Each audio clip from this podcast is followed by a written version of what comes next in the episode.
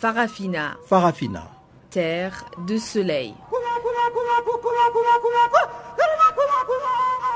Farafina. Farafina. Un magazine d'infos africaine. Présentation Jacques Kouakou.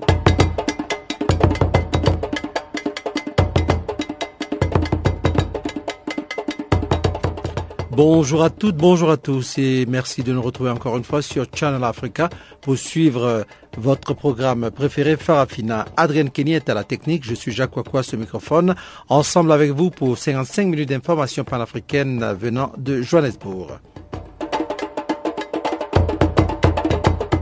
Il sera question de la RDC en République démocratique du Congo. Le Haut Commissariat des Nations Unies pour les réfugiés a lancé une campagne de sensibilisation sur les conflits et leur impact sur les familles. Notre correspondant sur place, Jean-Noël Bamosé, nous en dira plus. Et puis nous parlerons aussi toujours de la journée du réfugié. Eh bien, les réfugiés et demandeurs d'asile sont en quête de protection au Sénégal. C'est ce qui ressort du communiqué de l'organisation International Right Initiative.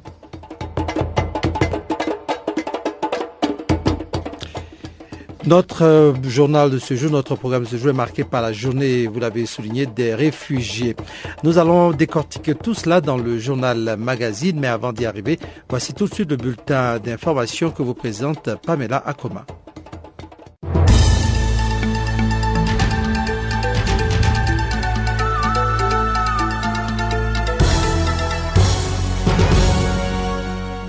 Bonjour, nous ouvrons ce bulletin des actualités avec l'Afrique du Sud. Pumlele Peter Sizani remplacera au Congrès national africain Matlore Mocheka. C'est ce qu'a annoncé ce jeudi le secrétaire général de l'ANC, Gwede Mantaché. Il a expliqué, je cite, la raison en est que nous avons toujours considéré comme correct d'avoir le conseiller municipal assis dans le comité exécutif national du parti au pouvoir dans le cadre des structures de prise de décision. Fin de citation. Pumlele Peter Zizani est actuellement président du développement rural de l'Assemblée nationale et du comité de la réforme agraire. Matole Motseka n'était pas à la conférence élective de l'ANC à Polokwane en décembre dernier. Il n'était pas non plus à cette conférence de presse, mais il a ensuite déclaré qu'il restait un simple député. Et puis au Bénin, les acteurs politiques se sont engagés ce jeudi dans une bataille médiatique contre le projet de révision de la Constitution. Il s'agit notamment des chefs des partis politiques de l'opposition et les leaders de la société civile qui contestent la relecture de cette loi fondamentale depuis mercredi. Plusieurs affiches sont postées dans les rues de Lomé, la capitale. Elles dénoncent toute révision dite opportuniste de la loi fondamentale du Bénin. Pour Candice Azanaï, président du parti politique Restaurer l'espoir proche du pouvoir, ceux qui soutiennent la révision de la Constitution complotent contre la démocratie béninoise par des manœuvres pour s'éterniser au pouvoir après 2016. Pour l'exécutif béninois, les raisons qui ont nécessité la démarche de la révision de la loi fondamentale reste toujours d'actualité et vise à asseoir au Bénin l'état de droit et une démocratie renforcée sur des bases saines. Au Togo voisin, le président burkinabé Blaise Compaoré a effectué ce jeudi une visite de travail à Lomé. Il s'est entretenu avec son homologue togolais Fornia Simbe sur la coopération bilatérale. Les deux personnalités ont aussi évoqué des sujets d'actualité régionale et internationale. Et toujours au pays de Fort Nyassimbe, c'est mercredi soir à minuit que la Commission électorale nationale indépendante a clôturé les dépôts de candidatures pour les élections législatives du 21 juillet. Les différentes tendances de l'opposition ont été bien représentées, mais en ordre dispersé. Et puis toujours dans l'espace CDAO au Sénégal, Viviane Wade, l'ex-première dame, a visité mercredi soir son fils en prison. Karim Wade est incarcéré à la maison d'arrêt de Rebus pour malversation financière. Après son face-à-face avec son fils, l'épouse de l'ex-président de la République sénégalaise a affirmé, je cite, J'ai vu mon fils Karim, il se porte bien. Fin de citation. Viviane Wade s'est ensuite rendue au domicile de l'ex-ministre des Affaires étrangères et des militants du PDS l'y ont suivi. Pour rappel, Viviane Wade, l'ex-première dame du Sénégal, avait quitté le pays en compagnie de son époux quelques jours après la défaite du PDS à la présidentielle de février 2012. En Guinée-Conakry, après quelques jours d'accalmie, où l'on s'acheminait déjà vers un dialogue de sortie de crise, des heurts ont repris mercredi. L'opposant Cellou Dalen Diallo a décidé de se retirer du dialogue qui devait mettre fin à la crise entre le pouvoir et l'opposition et permettre la tenue des législatives. Pour Sidia Touré, le président de l'Union des forces républicaines, il faut tout faire pour ne pas perdre les acquis des négociations. Il n'y a pas de manifestation. Vous avez des gens du pouvoir, quelqu'un qui a dit que Cellou l'a accusé d'avoir envoyé des noubars, donc il porte plainte contre lui. Et on laisse toutes les affaires de justice du pays pour aller s'occuper de ça. Et il a été convoqué au tribunal. Certains des militants de l'opposition l'ont accompagné au tribunal. La police s'est jetée sur le cortège pour essayer de disperser. Et puis après, ils se sont rendus au domicile pour aller balancer des grenades lacrymogènes là-bas. Et qui a créé une effervescence dans toute la ville. Quoi. Pour le moment, on est en train de travailler pour que ça ne soit pas complètement perdu. Damatan Kamara, le porte-parole du gouvernement guinéen, a déclaré dans un communiqué officiel que les autorités regrettent cet incident malheureux survenu entre les jeunes de l'opposition et ses proches au pouvoir. Au Zimbabwe, on parle d'un report du scrutin présidentiel au 14 août. C'est le souhait du président Robert Mugabe. Après avoir décidé unilatéralement de fixer au 31 juillet la date des élections, le président Mugabe veut finalement repousser le scrutin au 14 août, deux semaines plus tard. Une décision qui survient après la pression faite par les leaders de la SADC le week-end dernier. A souligné que le président Mugabe souhaite des élections aussi vite que possible, tandis que son premier ministre Morgan Tsvangirai demande la mise en place des réformes des systèmes politiques, médiatiques et de sécurité avant l'organisation de nouvelles élections au Zimbabwe pour remplacer la coalition du gouvernement en place depuis quatre ans.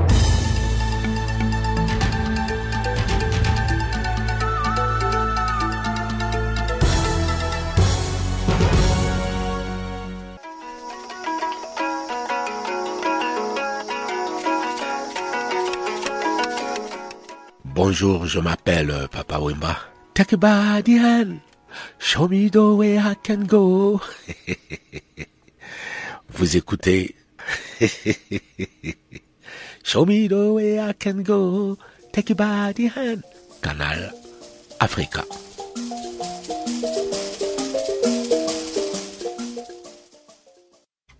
À la suite du bulletin d'information que vient de vous présenter Pamela Koma, ouvrons maintenant la page magazine pour parler de la journée des réfugiés. Célébration ce jeudi de la journée mondiale des réfugiés. Selon un rapport du Haut Commissariat de l'ONU pour les réfugiés, plus de 45,2 millions de personnes vivaient en dehors de leur foyer en 2012, la majorité déracinée par des conflits, soit le chiffre le plus élevé jamais enregistré depuis près de 20 ans. La guerre demeure la principale cause des déplacements de population. Pas moins de 55% des réfugiés, euh, pas moins de 55% des réfugiés recensés dans le dans le, dans le rapport du HCR sont originaires de cinq pays touchés par un conflit, en l'occurrence l'Afghanistan, la Somalie, l'Irak, la Syrie et le Soudan. Le rapport retrace aussi de nouveaux afflux massifs depuis le Mali, en République démocratique du Congo et depuis le Soudan vers le Soudan du Sud et l'Éthiopie.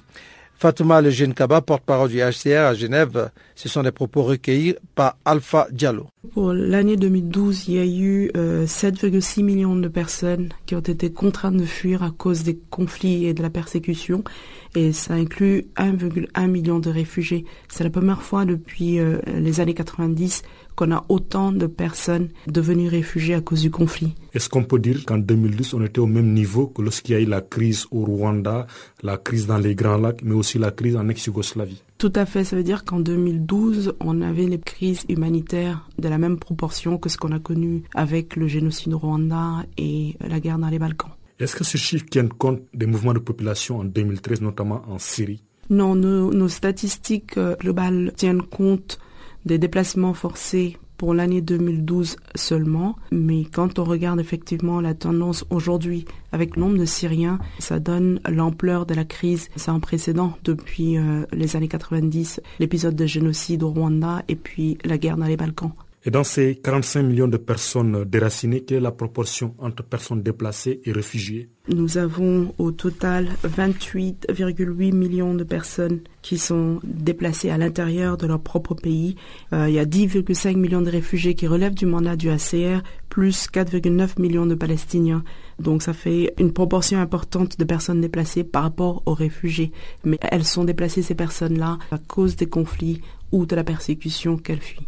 Il y a un nouveau réfugié ou déplacé interne toutes les 4,1 secondes. Ça montre la gravité de la situation. En 2012, il y a eu 7,6 millions de personnes euh, déplacées à cause des conflits et de la persécution. Et cela représente à peu près une personne déplacée toutes les 4 secondes. C'est donc une, une situation très très alarmante. On constate toujours que ce sont les femmes et les enfants qui fuient en premier. Et dans ce rapport, on voit que les mineurs de moins de 18 ans représentent 46% des réfugiés. Ça montre aussi comment c'est dramatique parce que ces jeunes-là ont une vie interrompue. Pour ceux qui allaient par exemple à l'école, euh, ça veut dire la fin des études si ne reçoivent pas d'aide dans les pays d'asile pour pouvoir aller à l'école, que ce soit dans les camps de réfugiés ou en dehors, puisque la plupart du temps maintenant, les réfugiés vivent dans les villes ou dans des communautés en dehors des camps. Et pour une radioscopie euh, des territoires, on voit que l'Afghanistan reste le pays qui génère le plus grand nombre de réfugiés. Est-ce que ce pays continuera à avoir le même statut? L'Afghanistan détient le triste record qui est le premier pays producteur de réfugiés depuis 32 ans. La situation dans ce pays-là est telle qu'il euh, faudra encore plusieurs années avant que le flux de réfugiés ne cesse. Bien sûr, dans ce tableau sombre, il y a un peu d'espoir parce qu'il y a quelques Afghans qui ont réussi à retourner, euh, d'ailleurs, il y a plus d'un million de réfugiés euh, de par le monde l'année dernière qui sont retournés. Ce sont principalement des réfugiés de l'Afghanistan, des Irakiens et des Ivoiriens. L'implication de la situation en Afghanistan fait que le Pakistan a continué d'abriter davantage de réfugiés que tout autre pays, avec 1,6 million, suivi par l'Iran, donc la proximité avec Kaboul. La proximité avec euh, l'Afghanistan fait effectivement que le Pakistan et l'Iran sont les pays qui abritent le plus grand nombre de réfugiés au monde. À eux s'ajoute aussi l'Allemagne, euh, qui a plus d'un demi-million de réfugiés, et le Kenya. Et quand vous soulignez le Kenya, c'est-à-dire que la Somalie est le pays africain qui génère le plus de réfugiés de déplacés? La Somalie fait partie des pays africains qui génèrent le plus de réfugiés avec la République démocratique du Congo et le Soudan en effet. Par rapport aux pays d'accueil, on a toujours l'impression que ce sont les pays industrialisés qui accueillent le plus de réfugiés ou de déplacés dans le monde. Or, on dit que dans l'ensemble des pays en développement abritent 81% des réfugiés dans le monde contre les 70% il y a 10 ans. Il y a 10 ans, 70% des réfugiés étaient dans les pays en voie de développement. Aujourd'hui, ils sont 81% à être dans les pays en voie de développement. Oui, que les réfugiés ne vont pas nécessairement euh, ou ne choisissent pas forcément la destination Europe ou États-Unis ou pays riches, euh, mais vont là où ils pensent qu'ils seront protégés, où ils peuvent reprendre une vie normale. Au-delà de tous ces chiffres, on voit que quand même euh, ces statistiques témoignent, comme l'a dit M. Guterres, des difficultés que rencontre la communauté internationale à prévenir des conflits les agences humanitaires en général vont devoir agir pour alléger la souffrance des personnes qui doivent fuir, qui laissent euh, derrière elles toute une vie. Très souvent, quand les gens fuient, ils sont dans des situations plutôt précaires parce que dans la fuite, les gens n'ont pas forcément le temps de prendre tout ce qu'ils ont. Les gens perdent leur terre forcément, ils perdent leurs moyens de subsistance, ils arrivent dans des zones où la situation peut être elle-même très très difficile où la population elle-même est pauvre et donc euh, pour cela le HCR doit se mobiliser pour assister les réfugiés tant que les conflits durent. Mais on espère que les politiques aussi et la communauté internationale euh, leur viendra en aide pour mettre fin au conflit qui est la seule façon d'en finir avec la situation des réfugiés. Farafina. Farafina. Terre de soleil. Farafina. Farafina. Un magazine d'infos africaine. Les réfugiés et demandeurs d'asile sont en cœur de protection au Sénégal. C'est ce qui ressort du communiqué de l'organisation International Rights Initiative. Dans le cadre de la célébration de la Journée mondiale des réfugiés, ce 20 juin 2013, International Refugee Rights Initiative a voulu attirer l'attention des autorités sénégalaises sur les longues procédures de demande d'asile. Des détails ici avec Djibril Baldé, représentant du Bureau Afrique de l'Ouest de l'ONG Refugee Rights. Se trouve aujourd'hui euh, le 20 juin, c'est la Journée mondiale des réfugiés, célébrée partout à travers le monde. Ici, au niveau du Sénégal, euh, ce que nous avons organisé, c'est effectivement donc euh, une série de conférences des émissions radio et effectivement donc un communiqué de presse donc euh, comme nous avons eu à publier pour parler effectivement de la situation donc euh, des réfugiés, des demandeurs d'asile et des personnes déplacées donc euh, au Sénégal. Comme on a pu l'introduire dans le communiqué de presse, le Sénégal héberge environ 38 000 réfugiés, dont la majeure partie est donc originaire de la Mauritanie. Et environ 4 000 demandes d'asile, c'est-à-dire que des personnes qui ont introduit leur demande, et leur demande est effectivement en cours donc, d'exécution. Et ce sont effectivement ces demandes d'asile-là qui souffrent le plus donc, au Sénégal, parce qu'effectivement, ils ne sont pas assistés. Donc, c'est des personnes qui sont laissées à elles-mêmes. Beaucoup d'entre eux n'ont pas donc là où d'habitation. Ils sont normalement obligés donc, de passer donc, la nuit à, la belle étoile ou bien dans les gares routières. Effectivement, c'est des personnes qui sont très, très, très, très vulnérables. Et l'État n'a aucune donc, politique vraiment pour leur venir en aide. Et même effectivement, la HR aussi n'est pas les demandes d'asile. Il n'y a que les réfugiés donc, qui sont reconnus qui bénéficient d'une assistance. Mais comment parvenir à amener ces demandeurs d'asile à être des réfugiés reconnus? Oui, il y a une différence. Donc, les réfugiés, euh, par exemple, le Sénégal, l'organe qui détermine l'asile s'appelle la CNE, la Commission nationale d'éligibilité. Donc, c'est l'organe qui est habilité à déterminer l'asile. Et donc, quand une personne quitte son pays, parce qu'effectivement, donc elle a été persécutée, ainsi de suite, elle vient au Sénégal, elle va directement au niveau de cette commission-là, où elle introduit donc euh, une demande. Et si la demande est accordée, cette personne-là devient réfugiée, parce qu'elle a le statut de réfugié. Et c'est cette personne-là qui bénéficie d'une assistance donc, auprès du, euh. Maintenant, si effectivement la demande est rejetée, donc vous demandez, vous êtes toujours euh, en demande d'asile.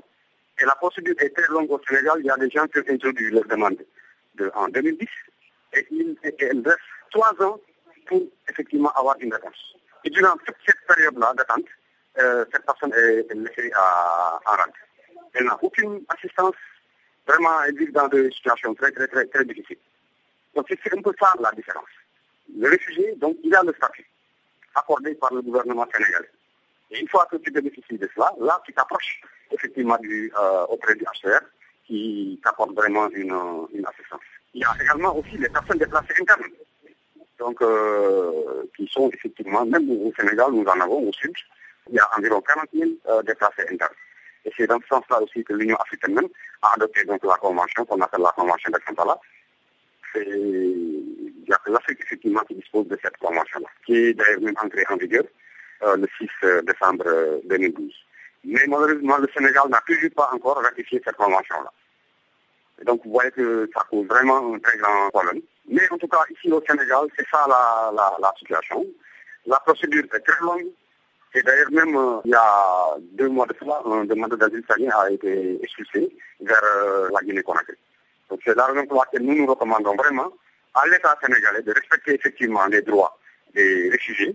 Nous demandons aussi au HR de veiller à ce que les États qui ont signé la Convention de Genève et celle de l'OUA de 1969 puissent effectivement respecter ces conventions-là.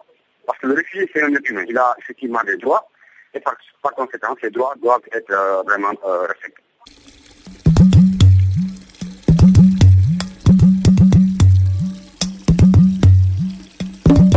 Vous écoutez Channel Africa à la radio et sur internet www.channelafrica.org.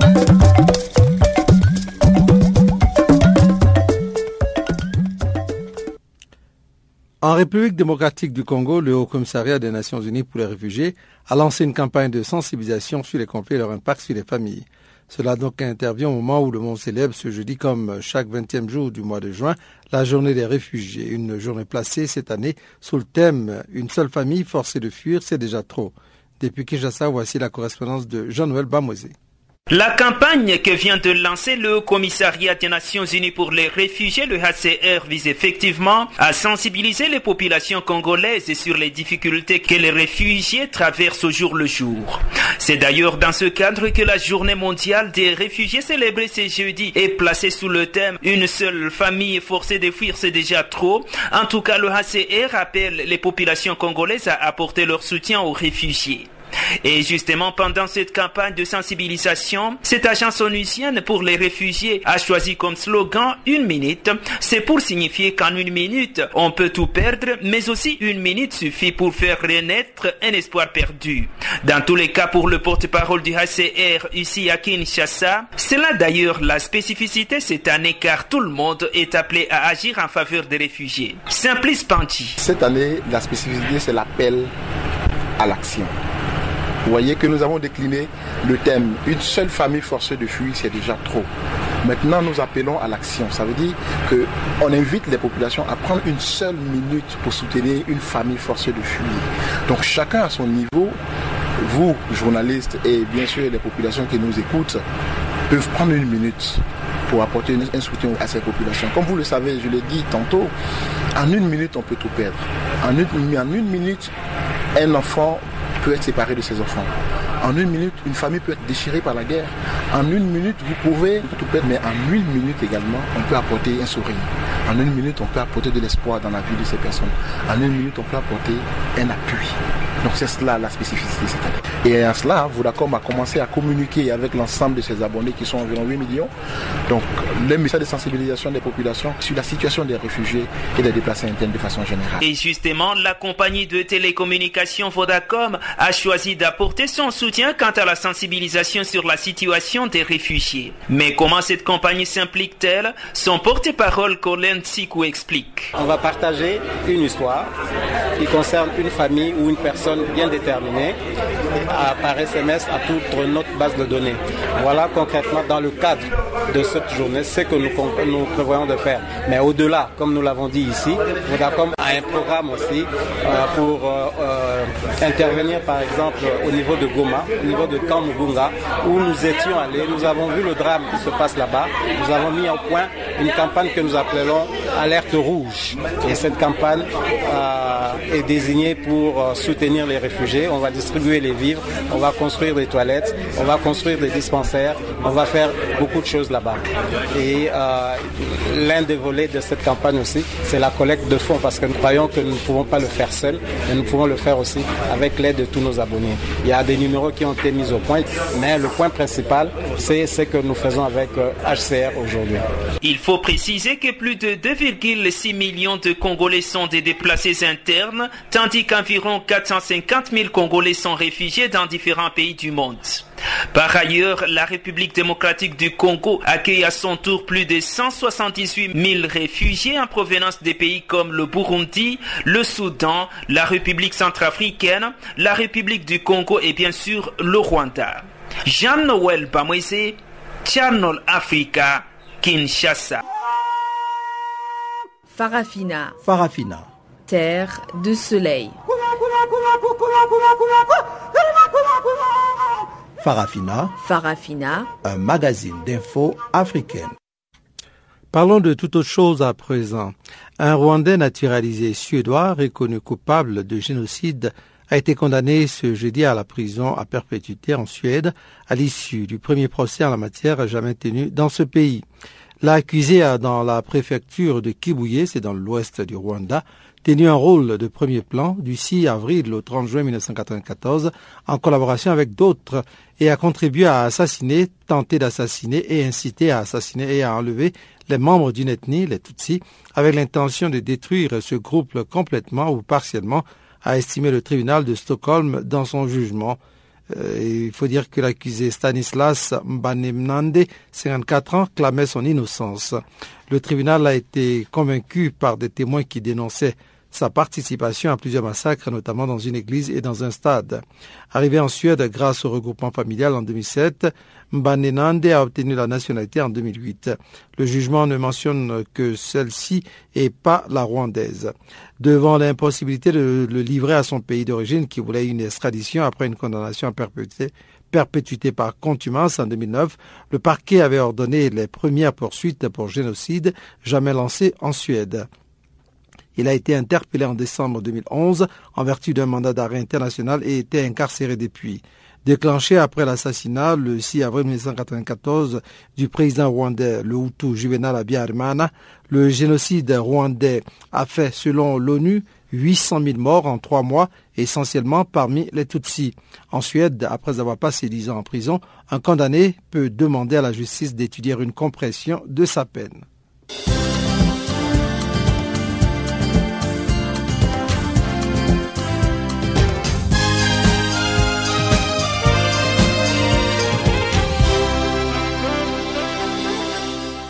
Bonjour. La rubrique économique du jour débute par l'Algérie. La Sonelgaz, l'entreprise nationale de gaz et d'électricité, fait l'objet d'un scandale de corruption. Le président directeur général a été placé sous contrôle judiciaire, ainsi qu'une quinzaine d'autres cadres de l'entreprise. Ils sont inculpés de corruption et interdits de sortie du territoire. La Sonelgaz est éclaboussée par une affaire de marché attribuée en 2007. À l'époque, l'entreprise voulait faire construire deux centrales électriques.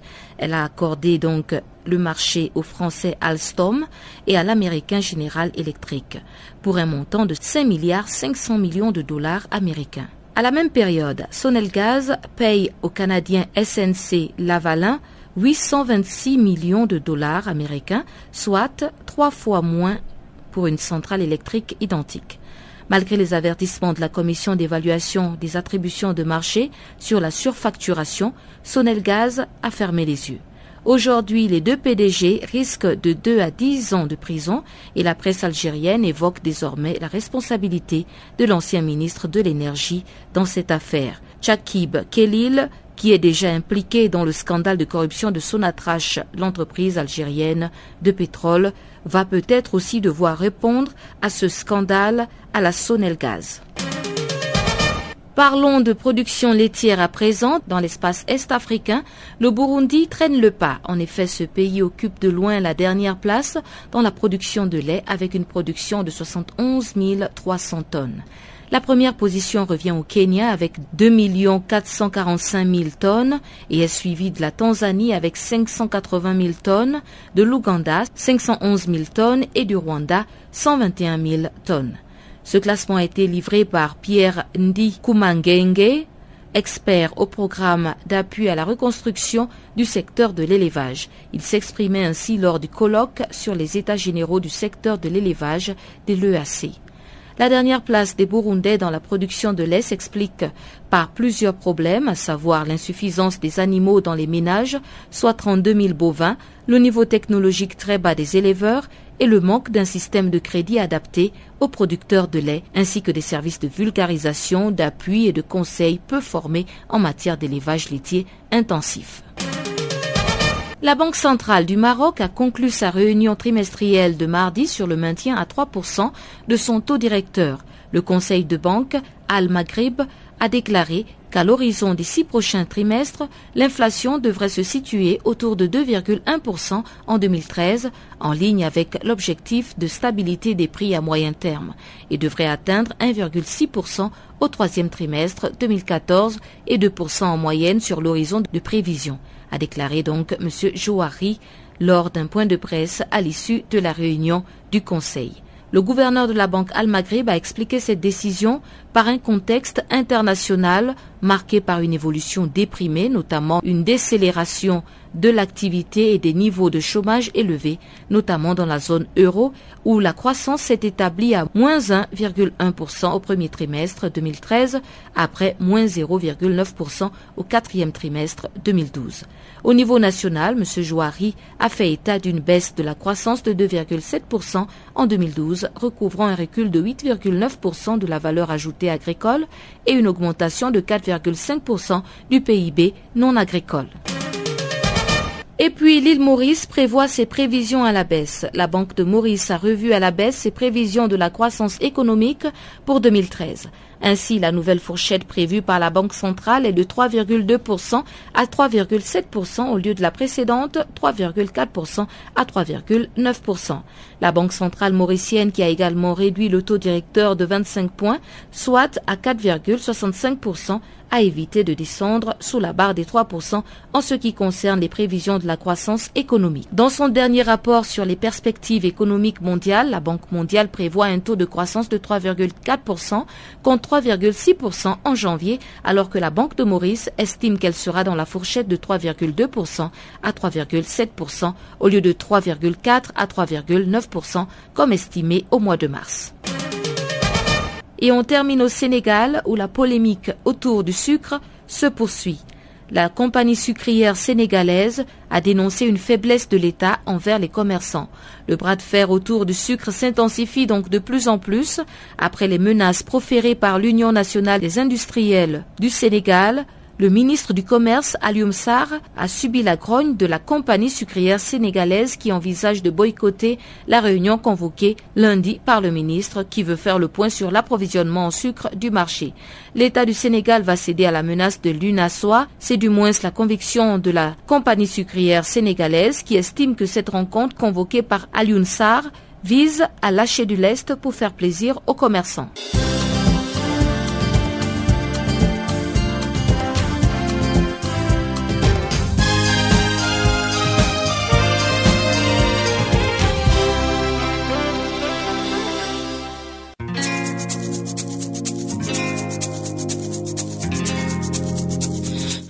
Écoutez Farafina, un programme en français sur Canal Afrique émettant de Johannesburg.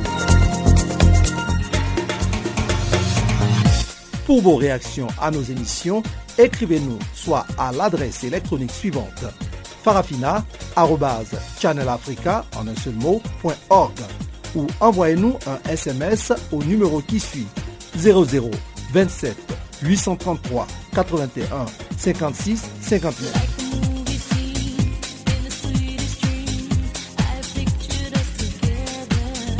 Notre adresse électronique farafina.channelafrica en un seul ou par SMS 0027 833 81 56 59.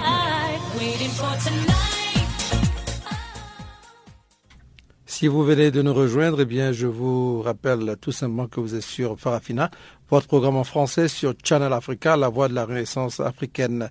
Dans la seconde partie de notre programme, de notre journal magazine, nous allons parler d'immigration. L'Italie change d'approche à l'égard de l'immigration avec Cécile Kyenge. Eh bien, Cécile Kyenge, première ministre noire de l'histoire italienne chargée de l'intégration, a présenté le 19 juin à Genève sa vision d'une Italie qui est en train de changer d'approche à l'égard de l'immigration. Le choix d'Enrico Letta, premier chef d'un gouvernement gauche-droite de l'après-guerre, de créer un ministère de l'intégration est en soi un signal de changement fondamental, car l'idée est de ramener l'attention sur les personnes, les droits de l'homme, a estimé le 19 juin Cécile Kenge devant la presse étrangère à Genève lors de son premier voyage à l'extérieur. L'occasion pour la ministre italienne d'origine congolaise de faire comprendre l'importance du changement culturel que l'Italie est en train d'opérer. Un parcours qui se poursuivra même si le gouvernement devait changer, a-t-elle affirmé. Depuis sa prise de fonction fin avril, Cécile Kenge a été pourtant la cible d'agressions verbales et menaces de mort postées sur des sites racistes et même sur sa page officielle Facebook. Son escorte a été renforcée depuis depuis, mais elle a assuré qu'elle n'avait pas peur. Les insultes et menaces qui me visent à cause de ma position particulièrement exposée visent en réalité tous ceux qui refusent le racisme et une société non violente, a-t-elle déclaré.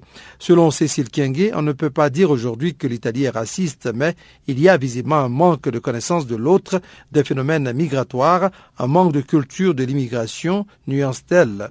La ministre rappelle que les immigrés 4 millions d'adultes et 1 million d'enfants, dont 600 000 nés dans le pays, constituent également une ressource des travailleurs, des contribuables, parfois des entrepreneurs pour faire face à la crise. La priorité du gouvernement d'Enrico Letta est l'emploi, mais la crise touche tout le monde. Il faut l'affronter ensemble, y compris avec l'idée d'une nouvelle citoyenneté qui prévoit des droits mais aussi des devoirs, a expliqué la ministre. Tout commence à l'école, a-t-elle poursuivi. Selon elle, les enfants doivent pouvoir participer au voyage scolaire hors d'Italie ou devenir des sportifs professionnels ou de futurs dirigeants du pays sans devoir découvrir à 18 ans qu'ils sont différents, qu'ils ne peuvent pas avoir la nationalité pour des raisons bureaucratiques. C'est pourquoi, à son initiative, le gouvernement italien a adopté le 15 juin un décret loi qui simplifie l'accès à la nationalité après 10 ans de résidence, attesté par de simples certificats médicaux ou scolaires. Consciente d'avoir suscité un âpre débat, Cécile Kienge a expliqué bouger beaucoup sur le territoire pour identifier les bonnes pratiques en matière d'intégration. De toute façon, a-t-elle dit, la nouvelle législation sur la citoyenneté sera issue d'un dialogue interne au, gouvernement et décidé par le Parlement. Cécile Kienge perçoit ainsi son rôle de façon transversale avec sa collègue de l'agriculture pour les immigrés euh, surexploités et non déclarés dans les récoltes de fruits et légumes ou celle de l'intérieur pour les migrants qui débarquent sur les côtes italiennes. Fière de sa terre d'adoption, d'Emilie Romagne, elle vit près de Modène. Cette ophtalmologue de 48 ans, mère de deux filles, arrivée en Italie en 1983 pour faire des études de médecine, n'a pu en raison de problèmes bureaucratiques, obtenir la nationalité qu'après son mariage avec un Italien en 1995. Elle voit son ministère comme une mission, une volonté de se mettre au service des autres, qui l'a poussé aussi à coordonner la formation de médecins en Afrique et de personnel sanitaire en Italie pour l'accueillir pour plutôt l'accueil des migrants, puis à s'engager en politique à partir de 2004 dans le Parti démocrate, c'est-à-dire le parti de gauche.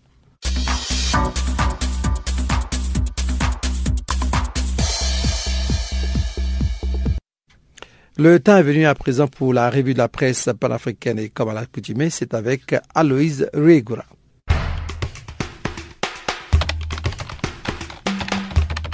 La revue de la presse sur Canal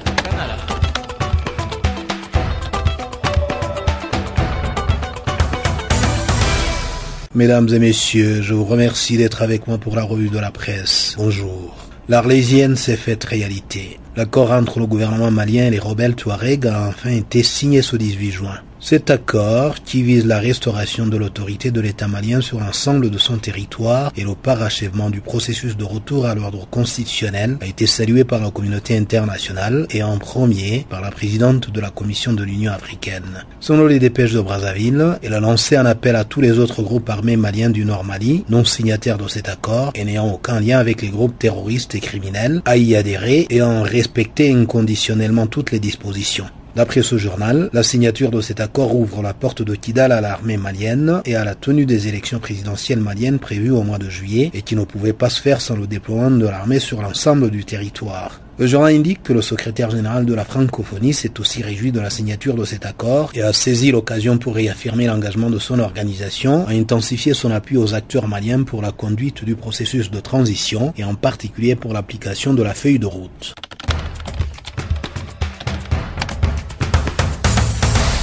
Le dialogue qui commence à prévoir en Mali ne semble pas bien fonctionner en Guinée. Aminatam.com note que les esprits divergent encore quant à la date de la tenue des élections législatives. Elles étaient fixées au 30 juin par un décret présidentiel, mais n'auront pas lieu à cette date. Le journal rappelle à ce propos que la date ayant été boudée par l'opposition et une grande partie de la population, la CENI, la Commission électorale nationale indépendante, a pensé bien faire en fixant la nouvelle date au 28 juillet. Selon le journal, la nouvelle date ne recueille pas non plus l'adhésion de tout le monde. La population guinéenne souhaiterait simplement que ces élections n'aient pas lieu car, pour elle, elles sont porteuses de malheur et de désolation. Et pour les légalistes, relève le journal, la proposition de la date du 28 juillet viole l'article 62 du Code électoral qui stipule, pour les élections législatives, que les électeurs sont convoqués par décret du président de la République 70 jours avant le scrutin. Auront-elles enfin lieu ces élections? Apparemment, il y a encore du chemin à faire en dépit des accords récemment signés entre l'opposition et le pouvoir.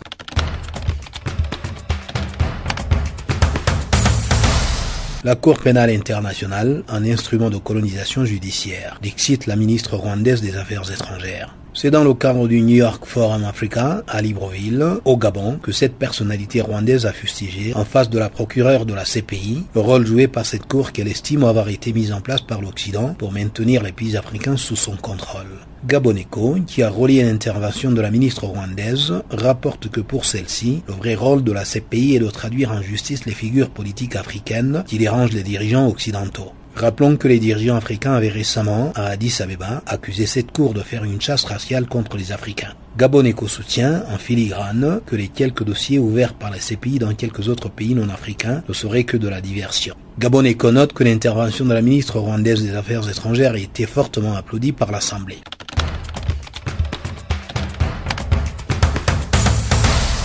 Nous lisons dans les médias de la République démocratique du Congo que 21 étudiants congolais en Inde ont été arrêtés dans la région du Punjab pour avoir, dit la police indienne, volé et frappé des Indiens ainsi que des policiers. Les médias congolais indiquent que suite à cet événement intervenu dimanche le 16 juin, les autorités de la République démocratique du Congo accroissent leur pression sur le gouvernement indien pour exiger la libération immédiate des 20 étudiants et d'une Angolaise. Selon ces médias, pour les autorités congolaises, il s'agit bel et bien du racisme primaire envers les Africains en Inde, racisme constamment dénoncé, selon les médias, sur les réseaux sociaux par la communauté des expatriés. De la même source, nous apprenons qu'à Kinshasa, la capitale du pays, les Indiens ont été empêchés ce mercredi d'ouvrir leur commerce. En effet, rapportent les journaux de la RDC, la population en colère a voulu organiser des actions de représailles en rapport avec le traitement subi par les étudiants congolais en Inde qui auraient été battus durant leur détention provisoire. La police a dû intervenir pour empêcher toute exaction, mais la situation reste tendue selon les médias congolais.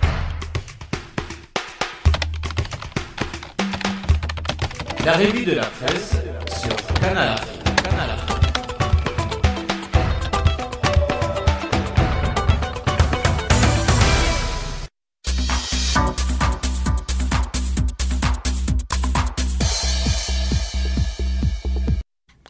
C'est avec cette transition que nous passons à présent au bulletin sportif. Il vous est présenté par Pamela Akoma.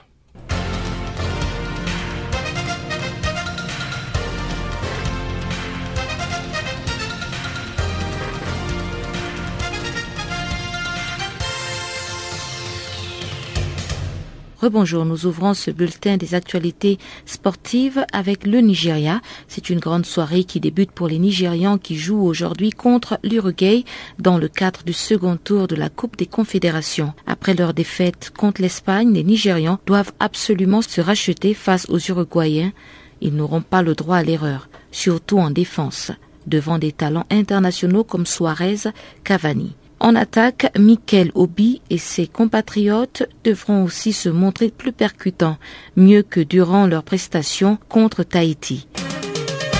Et puis Lionel Messi a été mis en examen ce jeudi dans l'affaire de fraude fiscale concernant le joueur ainsi que son père. Les griefs portent sur un peu plus de 4 millions d'euros de fraude fiscale sur une période allant de 2007 à 2009. Les Messi auraient en fait faussé leur déclaration, comme l'avait déjà indiqué le 12 juin dernier un porte-parole du pôle financier du parquet de Catalogne. Les secousses sont évidemment fortes du côté des Blaugrana, avec cette institution locale osant s'attaquer à l'idole absolue de tout un peuple très attaché à son identité. Lionel Messi est le dixième sportif le mieux payé de la planète, selon un récent classement. À 25 ans, il touche en effet un peu plus de 30 millions d'euros annuels, dont la moitié par des contrats publicitaires comme avec Adidas et Pepsi. Mais l'image de la Pulga, en même temps que sa notoriété, n'était pas encore la même en 2009 et encore moins en 2007 qu'elle ne l'est en 2013. Toujours de foot, dans l'affaire qui l'opposait à la Fédération ivoirienne de football, l'ancien directeur technique national a vu son taux revu à la baisse. En effet, la FIFA a ramené les 300 millions de francs CFA réclamés par Toto Nobilo pour licenciement abusif à 52 millions. L'organe mondial de football, la FIFA, a dans sa délibération du mercredi trouvé excessif la somme demandée par le Français et a souhaité que la FIFA lui paye le salaire du mois d'octobre 2011, soit 11 millions de francs CFA. Le préavis de trois mois, 33 millions de francs CFA et le remboursement de frais divers, 7 millions de francs CFA soit un total de 52 millions de francs CFA. Les frais de procédure à la commission compétente de la FIFA qui s'est saisie du dossier sont fixés à 9 millions de francs CFA pour Toto Nobilo et près de 2 millions de francs CFA pour la Fédération ivoirienne de football. On se rappelle que Toto Nobilo, qui avait été recruté sous l'ère Jacques Anouma, avait été débarqué de son poste par Sidi Diallo après son arrivée à la FIF. Ce licenciement n'avait pas été du consentement entre les deux parties qui avaient emmené Toto Nobilo à saisir les juridictions compétentes. Cyclisme, Pauline Ferrand-Prévot a remporté son deuxième titre de championne de France du contre-la-montre consécutif en dévançant Audrey Cordon de 20 secondes et Mélodie Le Sueur d'une minute et deux secondes sur les 27 km du parcours entre Kernilis et l'Anilis. Jani Longo, 11 fois titré dans la discipline, termine 9e à 2 minutes 15 secondes. Après avoir mis fin l'an dernier à la série de quatre titres consécutifs de Longo dans cette discipline en affirmant la fin de règne de Longo, la coureuse de 21 ans qui évolue dans l'équipe professionnelle néerlandaise, Rabo Omen, a à son tour affirmé sa suprématie dans l'exercice.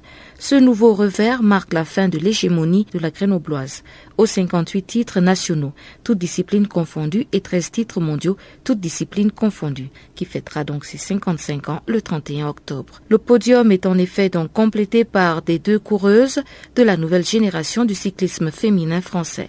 Audrey Cordon, 23 ans, et Mélodie Le Sueur, 23 ans aussi. L'écurie Mercedes AMG de Formule 1 a été avantagée par les trois jours d'essai de pneus Pirelli réalisés en mai sur le circuit de Barcelone. C'est ce qu'a déclaré un avocat de la Fédération internationale de l'automobile ce jeudi à Paris devant son tribunal international.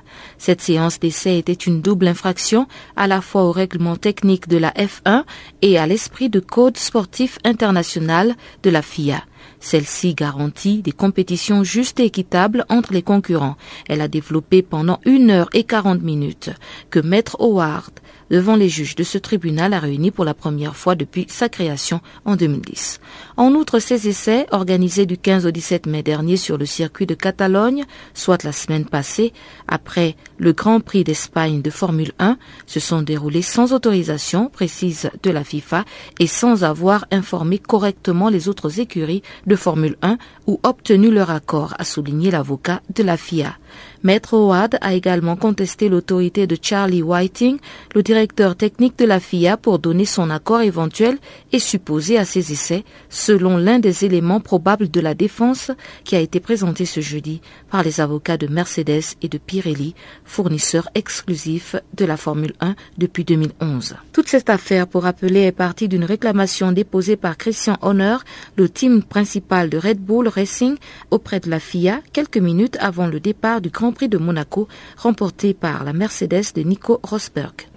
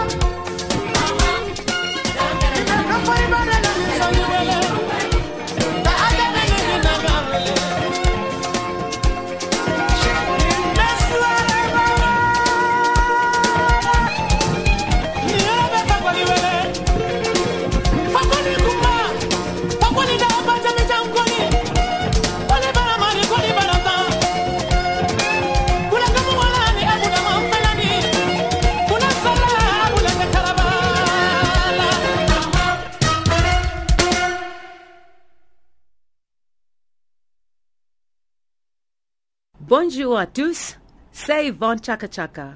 Vous écoutez Channel Africa, la voix de la renaissance africaine.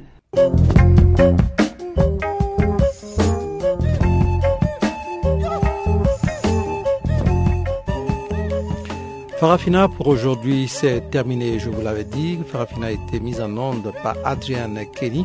Je suis Jacques Kouakou et ensemble avec Pamela Akouman, nous vous disons merci pour votre aimable attention et nous nous associons aussi à Loïse Ruigura. Nous vous disons merci pour votre aimable attention. On va se retrouver demain sur la même fréquence, à la même heure. D'ici là, portez-vous bien et à très bientôt. Au revoir.